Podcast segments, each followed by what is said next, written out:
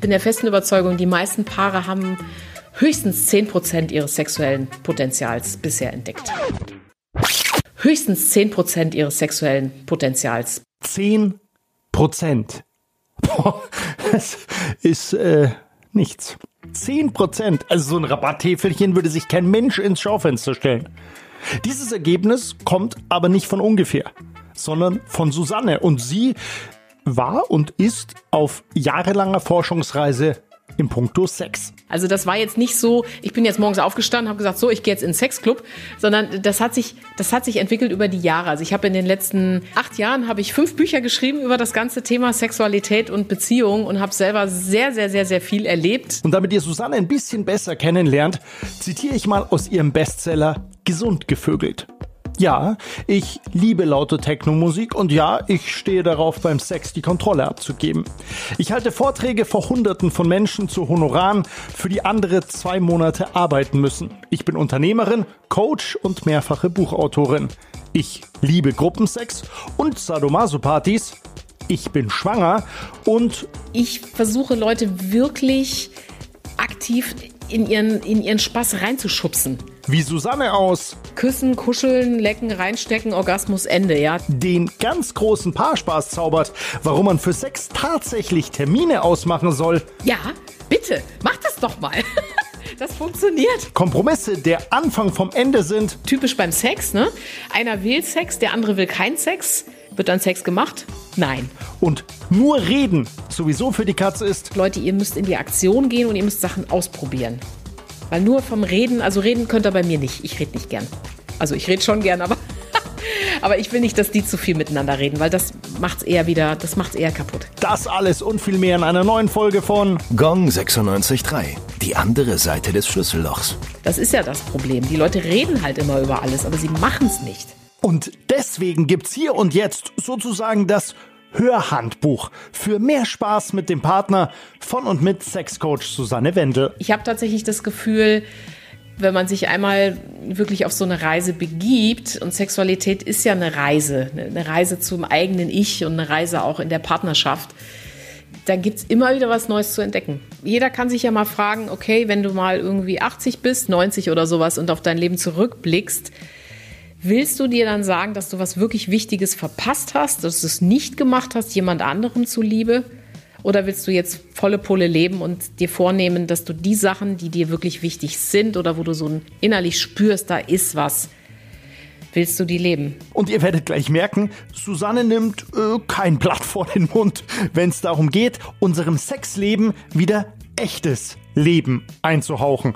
Wobei einhauchen jetzt ein bisschen sehr sanft klingt, denn Susannes Vor- und Ratschläge, die haben es schon in sich. Ich rede nicht theoretisch mit denen, was die jetzt theoretisch machen könnten, sondern ich gucke, wo sitzt denn die Neugier bei dem Mann und bei der Frau. Also wer hat da welches Bedürfnis? Und dann gucke ich, okay, an welcher Stelle könnte das zusammenpassen? Also was können die beiden machen, wo deren beide Neugierde befriedigt wird? Und wenn die das dann machen, das sind Sachen, auf die die meistens selber noch nie gekommen sind, dann funktioniert's. Also Beispiel, ich hatte ein Paar, wo es auch darum ging, er wollte mehr, also neue Sachen auch ausprobieren oder einfach mehr Sexualität oder andere Sexualität. Und sie war so, oh, ihr ist es eigentlich wurscht und ihr gibt das Thema sowieso nicht so viel. Und jetzt gibt es ja nun hier in München diese äh, Fetischpartys, die so Prosadiktum. Und ich habe die beiden da mal hingeschickt.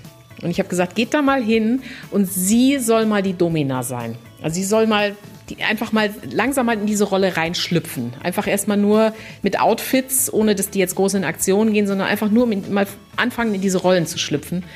Und das war für die der absolute Icebreaker. Also die, sie hat auf einmal gemerkt, äh, wenn sie mehr die dominante Rolle hat und sie auch über ihn mal bestimmen kann, dann gibt ihr das total Power oder sie war darauf sehr neugierig und er war auch neugierig, sich mal mehr fallen zu lassen oder mal auch mal führen zu lassen. Und die beiden haben mittlerweile die Touren jetzt schon durch ganz Europa und gehen auf solche Partys und Events und probieren da alles Mögliche aus und haben das für sich jetzt entdeckt. Und von da aus kommt dann aber auch um die, von hinten rum, um die Ecke, kommt dann aber auch wieder mehr Nähe.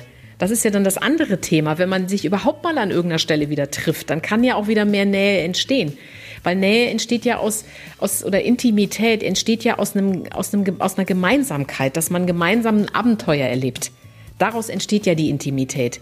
Die entsteht ja nicht dadurch, dass wir jetzt am Tisch sitzen und miteinander diskutieren, sondern Intimität entsteht, weil wir gemeinsam was erleben. Das sind dann ganz viele Paare, die dann bei mir landen, ähm, die sagen, die dann irgendwie so 35, 40 plus ist so meine Hauptzielkundschaft im Coaching, die sagen, hm, ja, wir sind jetzt schon länger zusammen und irgendwie Sex, ja, naja, geht so, ne? Aber irgendwie, da gibt's doch vielleicht noch mehr. Und dann sage ich immer, ja, es gibt noch 90 Prozent mindestens mehr, was man noch entdecken kann. Und es ist eigentlich schade, wenn Leute erst so spät dann darauf kommen. Also ich finde es eigentlich, fände es eigentlich cool, wenn man von Anfang an mehr Variation hat oder mehr ausprobiert oder mehr experimentierfreudig ist. Also das heißt, die kriegen von mir dann auch immer Aufgaben, was sie machen sollen, und zwar auf der körperlichen Ebene. Was sind es dann für Aufgaben? Naja, zum Beispiel, dass sie, dass sie sich mal gegenseitig massieren sollen. Ja, solche Sachen. Oder was ich immer gerne empfehle, ist, Leute, geht ins Stundenhotel. Dann habt ihr mal eine andere Umgebung. Ja, dann, und, und da habt ihr sowieso schon so eine erotische äh, Faszination oder so, so was bisschen was Verruchtes. Und alleine die andere Umgebung macht oft schon total viel aus, weil wenn man zu Hause ist, da hat man dann diese ganzen Eindrücke vom Tag, von den Kindern, vielleicht von blöden Gesprächen und dann ist man ja in einem bestimmten Modus und da mal komplett raus. Man kann sich auch irgendwo ein Hotel dafür eine Nacht oder sowas, keine Ahnung. Also einfach mal raus aus den alten Mustern, auch physisch. Nicht nur vom Gedanken her, sondern rein körperlich, physisch, äh, örtlich was Neues ausprobieren, was Neues machen, weil was Neues kommt nur in eine Beziehung, wenn man auf was Neues tut. Und tatsächlich, Achtung, auf Kompromisse verzichtet. Ha, richtig gehört. Kompromisse sind also es geht anders. Besser wäre es doch zu gucken, okay, wie können wir unsere Beziehung so gestalten, dass sie beiden Spaß macht und dass beide das kriegen, was sie wollen. Weil in den meisten Beziehungen ist es tatsächlich so, beide kriegen nicht das, was sie wollen. Also die meisten Beziehungen haben nach einer gewissen Zeit eine Dynamik, wo sich, das, wo sich derjenige durchsetzt, der was nicht will. Ich weiß nicht, ob dir das schon mal aufgefallen ist. Also typisch beim Sex, ne? Einer will Sex, der andere will keinen Sex. Wird dann Sex gemacht? Nein. ja, und das ist, das, das kann sich dann tatsächlich durch alle möglichen Bereiche durchziehen in der Partnerschaft. Der eine will aufs Land ziehen, der andere nicht, also man bleibt da, wo man ist. Ja, der eine äh, hat was vor, will sich beruflich verändern, der andere will es nicht, also lässt man es lieber. Also das ist so eine bestimmte Dynamik, die sich oft einschleicht, dass immer sich der durchsetzt, der was nicht will. Und das ist was, was ich in meinen Coachings versuche, auch mit den Paaren umzudrehen, dass die mehr lernen, dass sich jetzt mal der durchsetzt, der was will und dass der andere einfach nachgibt und mitmacht. Das wäre ja mal eine ganz andere Geschichte, ne? Also einer will Sex und der andere hat keine Lust, aber sagt, na gut, okay, ich mache jetzt mal mit. Schauen wir doch mal, was passiert. Wie geil wäre das denn, oder? und das ist, das ist ein wichtiger Teil meiner Arbeit dass Paare wieder mehr Energie kriegen, dass sie wieder mehr Spaß kriegen, dass sie weniger über Probleme reden, sondern mehr gucken, okay, was macht uns denn die Lampen an? Und dann kommt eine ganz neue Dynamik in die Beziehung rein. Die meisten Paare, die ich so beobachte, die leben so einen Einheitsbrei von irgendwas. Jeder versucht es dem anderen recht zu machen, kriegt es aber nicht hin. ja, und jeder steckt selber zurück und ist dadurch auch angepisst, anstatt jetzt zu sagen, ich sorge jetzt volle Pulle dafür, dass ich das kriege, was ich will und dass du das kriegst, was du willst. Das wäre dann eine richtig coole Beziehung. Und da möchte ich Leute begleiten, dass sie das hinkriegen. Es, also. Äh ja, es klingt total logisch. Äh, trotzdem ist es natürlich erstmal so, what? Also äh, nicht mehr Nein, sondern Ja sagen und vor allen Dingen zu sich selbst und seinen Gefühlen, Wünschen, Fetischen, Emotionen, Leidenschaften, Fantasien stehen. Ich sag mal so, also aus meiner Sicht funktioniert eine Beziehung dann richtig gut, wenn man gleiche Werte hat. Also das heißt, wenn die wichtigsten Dinge, die einem so wichtig sind, also die, die wirklich einem am Herzen liegen, wenn die geteilt werden vom Partner. Also das betrifft zum Beispiel so ein Thema wie Kinder. Ja, will ich Kinder? Ja, nein. Das ist ein ganz, ganz wesentlicher Wert. Mm, das betrifft aber auch das Thema, äh, wo will ich leben? Ja, auch ein ganz wichtiges. Bin ich mehr einer, der wirklich mitten in der Stadt will oder auf dem Land? Das betrifft aber auch die Sexualität. Also das heißt, bin ich jetzt jemand, dem dieses Thema wichtig ist? Oder vielleicht auch nicht. Also es gibt ja auch Menschen, die asexuell sind oder die einfach sagen, das ist mir de facto nicht wichtig und das ist ja auch völlig in Ordnung. Es muss ja keiner, ja. Nur wenn natürlich jemand, dem das sehr wichtig ist, mit jemand zusammen ist, dem es nicht wichtig ist, hast du ständige Konflikte. Und dann muss man sich tatsächlich irgendwann fragen, will ich eigentlich ständig diesen Kompromiss eingehen oder möchte ich das nicht? Das sind wirklich ganz, ganz grundlegende Lebensfragen. Und mir ist es auch schon passiert, dass sich Leute nach, den, nach der zweiten Sitzung getrennt haben, weil sie gemerkt haben, es passt gar nicht. Das war vorher nicht so absehbar. Es ist aber dann hochgeflogen, ja. Mm, bei den meisten, die zu mir kommen, ist es aber tatsächlich so, dass die sich eher sehr mit diesen Themen quälen, beide. Also, dass die richtig auf dieser, auch auf dieser Forschungsreise sind und sich damit quälen und wirklich gucken, okay, wie, wie könnte es denn gehen? Wie, wie, wie kann es denn jetzt gehen? Und es ist tatsächlich, du kommst dann automatisch auf das nächste Level, wenn dich dein Partner da mitreißt. Wenn einer sagt, so, ich gehe jetzt aber in den Club, dann musst du ja überlegen, was du jetzt machst. Ne? Und es ist eigentlich total unklug zu sagen, ja, dann trenne ich mich. Sondern viel besser wäre zu sagen, okay, gut, was machen wir denn jetzt? Du willst es jetzt, ich will es nicht oder ich weiß es noch nicht so genau. Und dann sind wir bei, wieder bei dem Thema, was ich eben auch gesagt habe. Wie wäre es denn, wenn mal der sich in der Beziehung durchsetzt und führt, der etwas Neues will und nicht der, der es blockt? Das, dieses um das umzudrehen, dann kommt eine richtig neue Dynamik in die Beziehung. Das heißt, wenn man jetzt, um bei einem vorherigen Beispiel, wenn man jetzt mal sagen würde, okay, äh, du, ich habe entdeckt, da ist so ein Swingerclub, das interessiert mich. Jetzt mal so, wenn ich das daheim anbringen würde, würde ein interessanter Abend werden. ja, aber, ja, aber, nein, aber, aber jetzt mal so. Ja, aber das ist doch genau das Ding. Es wird dann ein interessanter Abend. Ja, Gott sei Dank. Dann wird er mal nicht wie die, wie die tausend anderen langweiligen Abende, sondern dann wird er tatsächlich mal interessant, der Abend. Das ist doch das, was die Beziehung erst, was der Beziehung erst auch die, die Würze gibt oder was es überhaupt erst interessant macht. Und dann erfährst du auch erstmal von deiner Frau, was hat sie denn eigentlich wirklich für Bedenken? Vielleicht hat sie auch gar keine. Ich habe auch schon Paare erlebt, wo dann einer, ich weiß nicht, sich ewig gequält hat mit so einem Thema. Ja, soll ich das anbringen? Darf ich das und geht das? Und was sagt sie dann und so? Und die war dann total begeistert. Das kann ja auch passieren. Oder dass sie dann sagt so, ja, das finde ich auch mal interessant, aber ich weiß nicht und so. Ja, und dann bist du doch gleich auf, dann bist du ja schon auf dem anderen Level. Das ist ja das Ding. Solange du nicht sagst, was du willst, wie soll es denn dann passieren? Und beim Sex ist es wirklich, weil wir schon als Kinder lernen, dass das irgendwie ein gefährliches Thema ist. ja. Ähm, haben wir das nicht gelernt, darüber zu reden und unsere Bedürfnisse zum Ausdruck zu bringen. Also ich gebe ganz ehrlich zu, mir fällt es bis heute noch leichter, das in Bücher reinzuschreiben, was ich will, als es meinem Partner direkt zu sagen. Das ist, ist, da ist, sind bestimmte Hemmschwellen. Und deshalb ist es ja so wichtig, das mal auf den Tisch zu legen.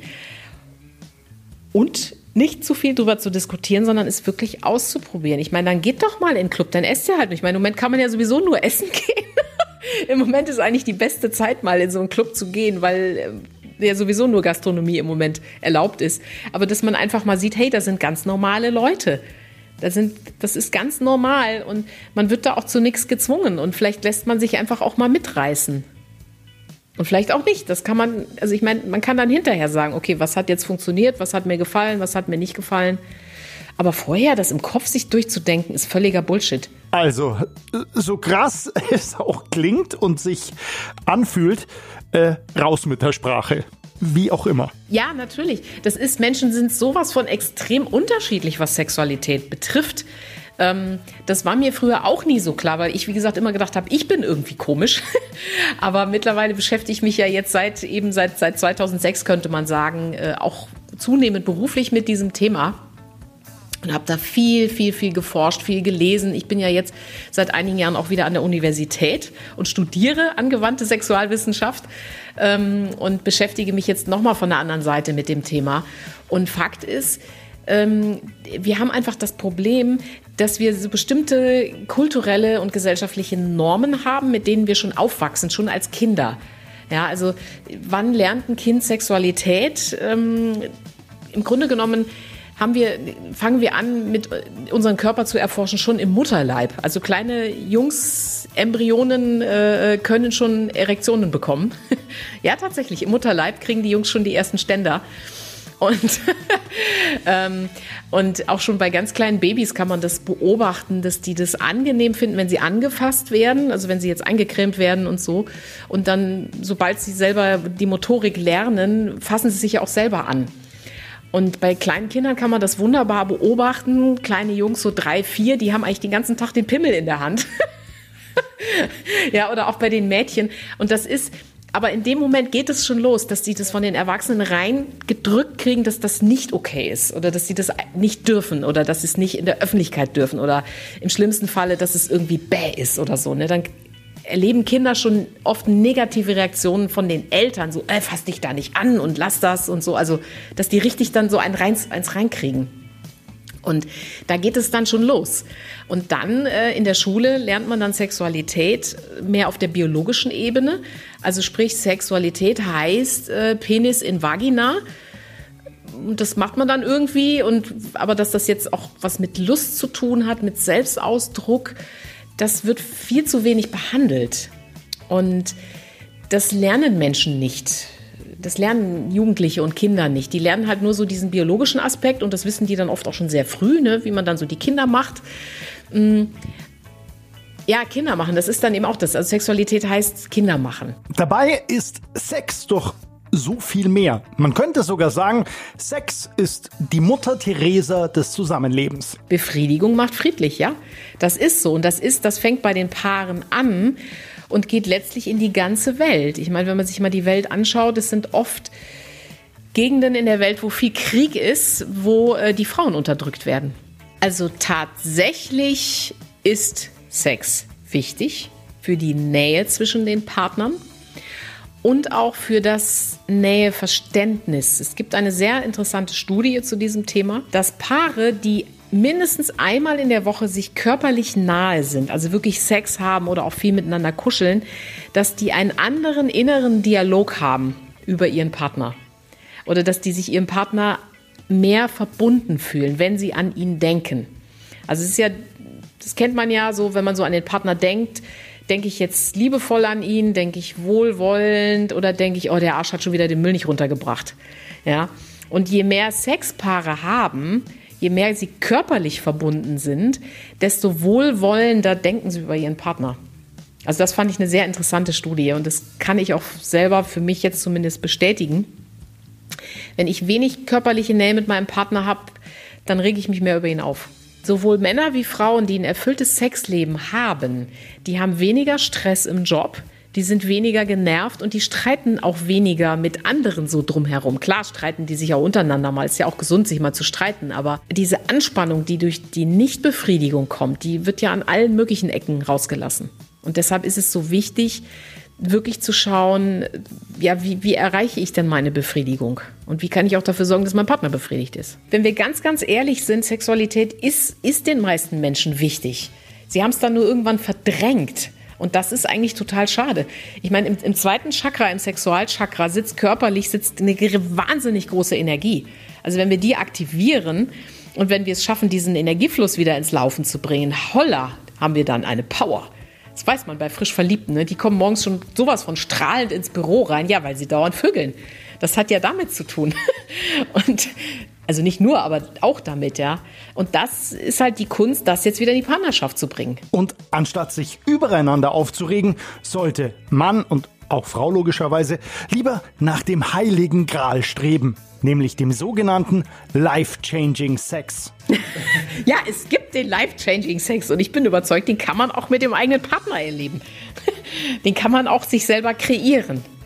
Aber die meisten Leute nehmen das nicht wichtig genug, das Thema. Es ist alles immer wichtiger. Es ist viel wichtiger, dass der Sohn irgendwie fünfmal zum Fußball geht in der Woche und die Tochter Klavierunterricht und ich weiß nicht, tausend Sachen, ja. Das ist alles viel wichtiger als die eigene Beziehung und der Sex. Das muss man sich auch mal dann angucken. Ne? Ich meine, ich bin ja selber auch Mutter. Und wenn ich das sehe, was Leute alles für ein Bohai um ihre Kinder machen und tausend Kurse und was die alles im Kindergarten schon lernen müssen, aber Zeit für den eigenen Partner hat man nicht, wie bescheuert. Man bedenke, wer Sex haben will, muss nicht nur freundlich sein, sondern vor allen Dingen auch Zeit haben. Ich kenne Paare, die machen gute Erfahrungen damit, dass sie zum Beispiel sagen, ein Abend der Woche gehört uns. Immer der Sonntagabend zum Beispiel. Da kann kommen, was wolle. Da ist unser Babysitter da und da haben wir einen Abend für uns. Das wäre schon mal ein ganz kleiner erster richtiger Schritt in die richtige Richtung. Ein weiterer wäre Terminsex. Schreibt euch in den Kalender, macht es und dann sitzt ihr halt vielleicht mal fünf Minuten oder eine Viertelstunde nebeneinander und denkt, ja scheiße, haben wir eigentlich jetzt beide keine Lust drauf. Aber das alleine macht dann schon Klick, weil man sich dann der Absurdität des Ganzen bewusst wird. Wir haben ein ganz, ganz großes Problem auch in unserer Gesellschaft. Zum einen, dass wir viel zu wenig Sexualaufklärung haben. Und das andere Problem, was vielleicht sogar noch viel größer ist, ist die romantische Vorstellung, die wir in unserem Kopf haben. So dieses, ja, ich brauche die Lust und die Leidenschaft und der soll jetzt über mich herfallen oder so oder wir fallen übereinander her. Leute, so sind Beziehungen nicht. Das ist eine Illusion. Und deshalb ist man ja auch immer wieder enttäuscht, weil das eine Täuschung ist. Das ist so, wenn man verliebt ist, ja, wenn man einen anderen Menschen kennenlernt und auf einmal merkt, wow, ich stoße da auf eine Resonanz und ich bin jetzt total neugierig auf den und der ist neugierig auf mich das sind dann so ein paar Wochen oder vielleicht ein paar Monate. Und irgendwann ist man nicht mehr neugierig aufeinander. Irgendwann denkt man, ich kenne ja den anderen schon. Und je mehr die Neugier schwindet, desto mehr kommt der Frust. Ähm, ja, weil man halt irgendwie immer diese Erwartung hat. Und Leute haben beim Sex immer die Erwartung, sie müssen erstmal Lust auf Sex haben. Tja, aber wenn die Lust nicht mehr da ist, was machst du denn dann? Dann hast du keinen Sex mehr. Elebage. Ja, ist doch bescheuert. ja, man könnte ja auch sagen, okay, ich mache mal jetzt die Lust. Ich sage immer, der Appetit kommt beim Essen und die Lust kommt beim Tun. Dann fang doch mal an mit Sex. Dann ist er halt zehn Minuten lang langweilig, aber irgendwann kommt das dann schon wieder. Das ist das größte Problem, dass die Leute einfach ähm, nicht mehr in die Aktion gehen, sondern zu viel nachdenken. Das ist ja auch ein bisschen so ein, so ein Trend bei uns, dass wir immer alles irgendwie so psychologisieren oder immer dann irgendwie suchen nach irgendeinem, einem, der schuld ist oder irgendeinem Problem, was jetzt gerade da ist, anstatt einfach zu machen. Hinterher denkst du dann immer, ja, war eigentlich ganz gut, ne? Könnten wir hier öfter machen, oder?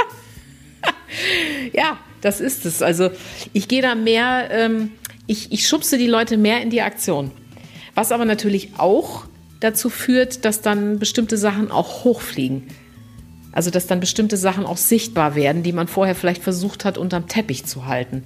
Weil wenn man nämlich dann Sex hat und man merkt, oh scheiße, der wird aber nicht besser.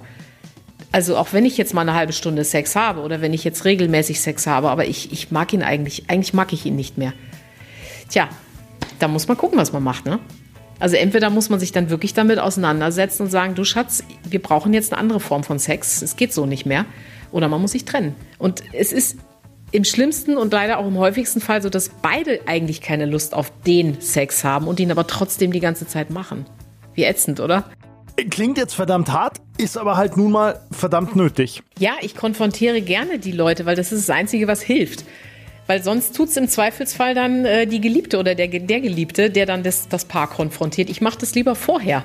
Ja, ich gucke dann oft auch mit den Leuten so ein bisschen, was habt ihr denn früher gerne zusammen gemacht, so als ihr noch verliebt wart zum Beispiel, was habt ihr denn da zusammen gemacht? Das auch wieder zu aktivieren. Ich hatte mal ein Paar, die haben gesagt, ja, wir waren früher immer zusammen tanzen, wir haben einen Tanzkurs gemacht und dann sind wir immer da und dahin zum Tanzen gegangen. Und dann sage ich, ja, und macht ihr das jetzt noch? Äh, nö. Dann sage ich, ja, ist ja kein, kein Wunder, wenn ihr schon das nicht mehr macht, was euch wirklich Spaß macht, dann ist es doch auch ist nicht so weit weg, dass ihr dann keine Lust mehr auf Sex habt, wenn ihr noch nicht mal Lust habt, zusammen zu tanzen. Und das hat denen eingeleuchtet, ja. Und dann sind die halt wieder zum Tanzen gegangen. Und dann hat sich das, darüber hat sich dann wieder mehr Nähe gebildet.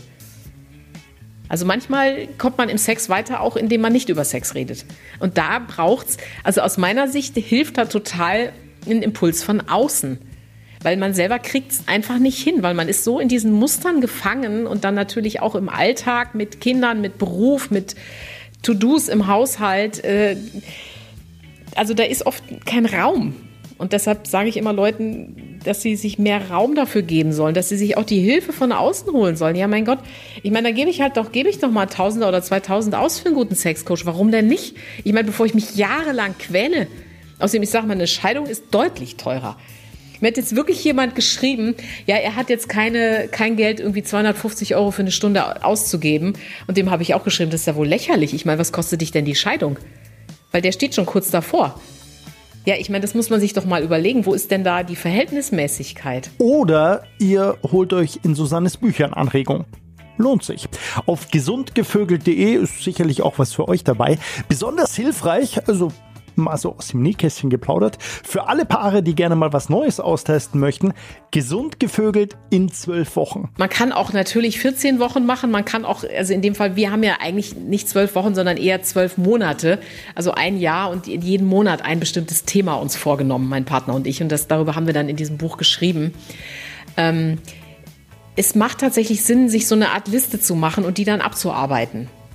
Also das heißt, dass man sich wirklich mal überlegt, okay, was wollen wir zum Beispiel erleben oder was, was ist mir wichtig oder so und das dann wirklich in Angriff nehmen. Das ist ein Coaching-Tool.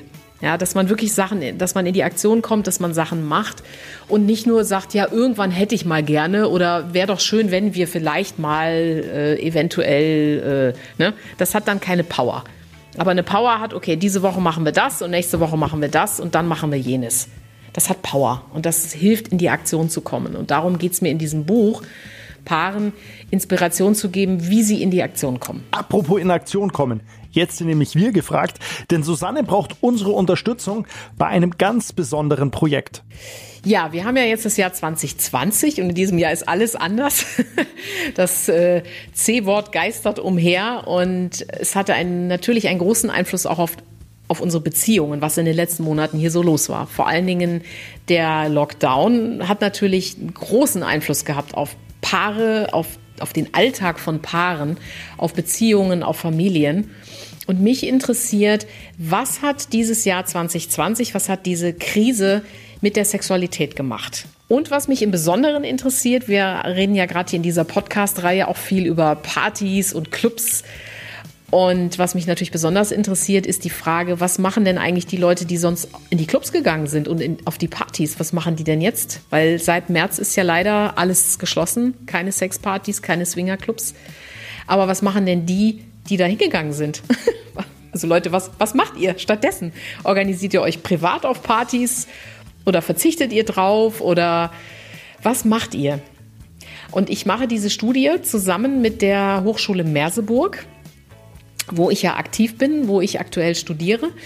Ähm, es ist eine Projektstudie, die ich im Rahmen dieses Studiums mache und ich möchte möglichst viele Menschen hier aus München und aus der Umgebung befragen. Liebe in der Krise.de. Klickt euch einfach rein und beantwortet natürlich anonym Susannes Fragen zu eurem Liebesleben. Und wenn ihr selbst Fragen an sie habt, susanne-wendel.de.